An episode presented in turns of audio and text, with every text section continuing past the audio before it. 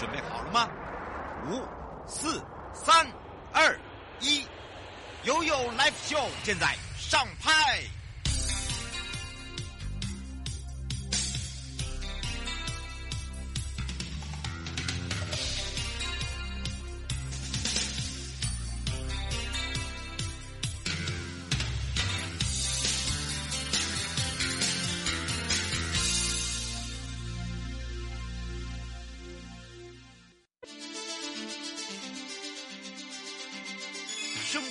绿 Go Go Go，你我生活的好伙伴，我是你的好朋友哦。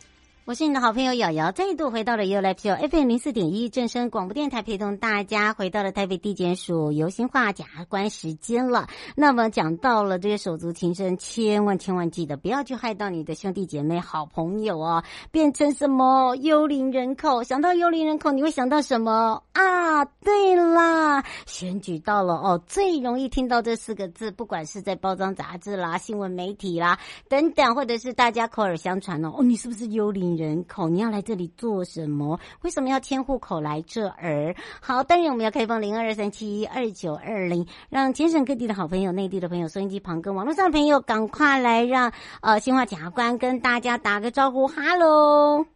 嗨，瑶瑶你好，各位听众大家好。是，当然我们讲到了哈，千万千万不要去害到自己人呐哈，就变成幽灵人口。不过幽灵人口是最近大家常常会听到的话题，为什么？选举要到了啦，对不对？没错，没错。就是现在，其实我们一般人在呃，我们一般在一般时间，其实也是会有幽灵人口的问题，因为我们我们国家的户籍法其实有规定，我们就是一个人一个户籍，而且你在那个户籍必须要有相关的原因，有相关的事实，你才可以在那个地方涉及。那尤其到了选举期间，我们对于这个会更加注意。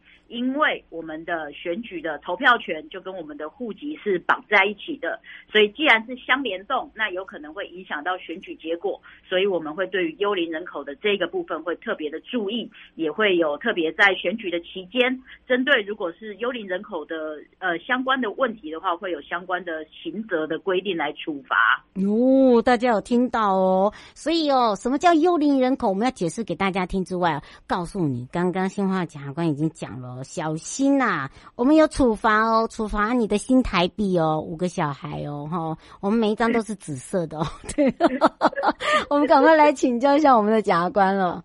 是，嗯，不过依照这个户籍法，好像通常也没有人一一定说这个一个户籍里面就只能一个人呐、啊。我看过一个户籍里面三四十个、欸，哎，哎，真的真的很像宝霸长一样。哦，这个为什么落差这么大？哈，我们也可以跟大家解释一下。我们来请教一下检察官了。好，没问题。其实我们一般人在日常生活中会有很多很多的原因，可能必须要涉及在某个地方。譬如说，小孩要就学。就是说，你因为工作而不在你原本的原生地，你必须要到外地去。那或者是有一些人是为了要领一些各县市不同的社会补助，那有相关的，只要你有相关的原因事实而去涉及在那个地方，基本上我们户籍法是不会针对这个来做处罚的。那我们唯一会处罚的就是你事实上你其实没有任何任何的原因，你就到那个地方去设籍。那这个部分，我们在平常我们会依据户籍法的规定来做相关的处罚，那会处以新台币三千元以上，然后九千元以下的罚款。嗯，那这个是平常的规定。一旦到了选举，我们只要讲到跟选举有关的，如果你是单纯为了要投票而你去涉及在某一个地方，而被我们依据刑法来认定为是幽灵人口的时候，最重就可能会处五年的有期徒刑哦。这个大家一定要特别的注意。嗯，大家有听到想说，哎呦，前面怎么讲才花那个五个小孩的那个紫色的啊，现在后面怎么变还要被关啊？很严重哎！大家就会想说，怎么那么夸张？哦，刘小姐说，可是有一些是基于像您刚才讲的呃工作啊，必须要迁户籍，刚好又卡在现在是选举，那不是惨了？他现在写，不用担心，因为其实我们法院也是有就是注意到这些人情世故的。那我们虽然法律这样规定，但是我们其实我们国家的法院针对各种有依据、有事实的迁移户口的行为，其实是都会从宽认定，不会去认定它是有违反选那个选举的规定的。嗯，而且你知道吗？这个有基于工作啦、就业啦、需求啦、迁移哦，就像这个检察官所说的，除非说你没有这个居住在户籍地，然后呢，你可能呃这个。因为要帮忙嘛，哈，可能你的亲朋好友要选举啊，你就因为这样然后迁过来这边，那就可能就会被人家开始怀疑、注意，然后到最后变肯定，哈，对，好，所以这样子就会变成是哦，你有犯罪哦，好，这样是不行的哈。那当然在这里还有一个呃要特别注意的地方，就是说，如果说呃这个构成犯罪的一个要领一定有，对不对？对，嗯。那它里面包含了有很多种的一个样态，我们是不是也可以请检察官告诉大家？我在这里明确的跟大家介稍微介绍一下，我们在选举期间，如果是会认定为幽灵人口妨害投票罪，那主要是会有几个构成要件，也就是说，我们如果以下的呃以下的行为这些都符合的话。就有可能会被认定为是幽灵人口的妨害投票罪的问题。嗯。那再请大家再特别注意，第一个要件就是我们发现你是确实是为了投票而迁移户籍。嗯，那再来就是我们在投票日的四个月前，我们就发现你把户籍的确迁到了某一个地方，并且办理登记，那并且列入了我们的选举人名册。为什么会有这样子的规定呢？是因为我们的公职人员选举罢免法第十五条其实有明确的规定，我们会如何认定就是每一次选举在那个选举区的选举人有哪些？我们就是在判断就是各选举区居住四个月以上的人。我们会列为那一个选举区的选举人，所以呢，简而言之，如果你是单纯为了投票的行为，而你在投票日往前推四个月内就迁入了户籍，办理了户籍登记，并且被列入了选举人名册，这个就也会构成了我们第二个要件了。那再来就是我们会去判断你是否确实没有任何。不管是居住，或者是工作，或者是就学，或是领补助，任何任何的事实其实都没有。你就是一个不知道什么原因，你就迁进去那里，然后涉及在那里。这个时候，我们就会明确的去怀疑你是不是因为为了要投下那一张票而去把户籍迁到那里。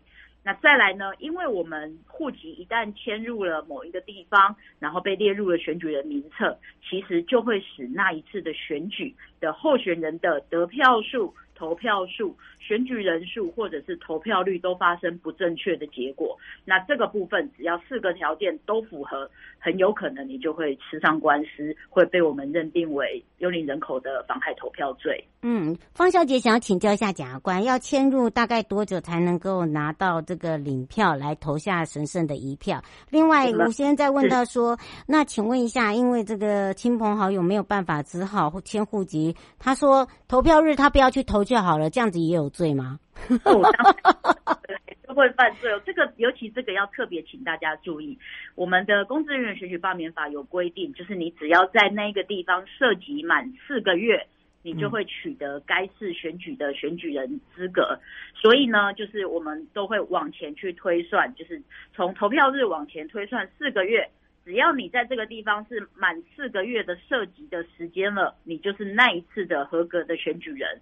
那只要你是符合这个资格，如果你是因为单纯为了要挺你的朋友、挺你的亲戚，呃，为了要投他一票，然后去涉及在那个地方，就算没去领票，法院都有可能会判决有罪哦。哦，大家有听到哦，我这个那个吴先生。不要开玩笑啊！检察官有告诉你啦，你不去投票一样有罪啊！这个不能，哦、这个不要想说，哎，我不领票可以吧？对，对，我们是有的时候在网络上或是一些相关的宣传的时候，都会听说，哎，我们其实不要去投票就没有事了。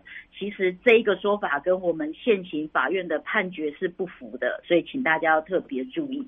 嗯，是，呃，刘小姐说，请问一下，呃，这个所谓的大选，呃，大选的时候，如果发现呢、啊，呃，有人在现场是妨碍选举，但是他不是属于，呃，这个是在这边的住籍户，那这个跟这个幽灵人口是会有相关的吗？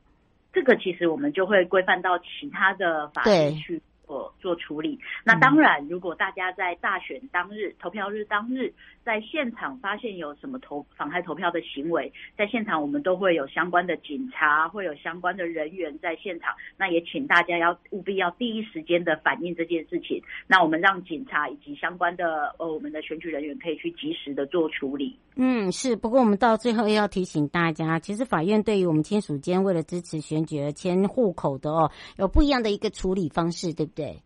对，没错。我们呃最高法院其实还是非常非常有人性的。我们在判断，就是因为我们毕竟我们华人社会就是一个很讲求人情世故的社会，嗯，所以其实，在实务上有很多是我们的，譬如说我们爸爸妈妈要选我们的小孩子。就签进去支持我们的爸爸妈妈或者是爷爷奶奶。那我们一般来讲，我们目前的法院的实务，我们这样子来做归纳起来的话，原则上大概如果是签到配偶或者是直系血亲，也就是呃父母、子女或者是祖父母、孙子女这一类的呃选区。而去投票的话，原则上法会法院会认定就是是基于情理法，那社会上一般人都可以接受的情形，而认为不具有可罚的违法性，也就是不会判处呃不会判决有罪。但是，一旦是这些以外的，就连是旁系血亲，例如我们的叔叔、伯伯、呃阿姨、姑姑这一类的。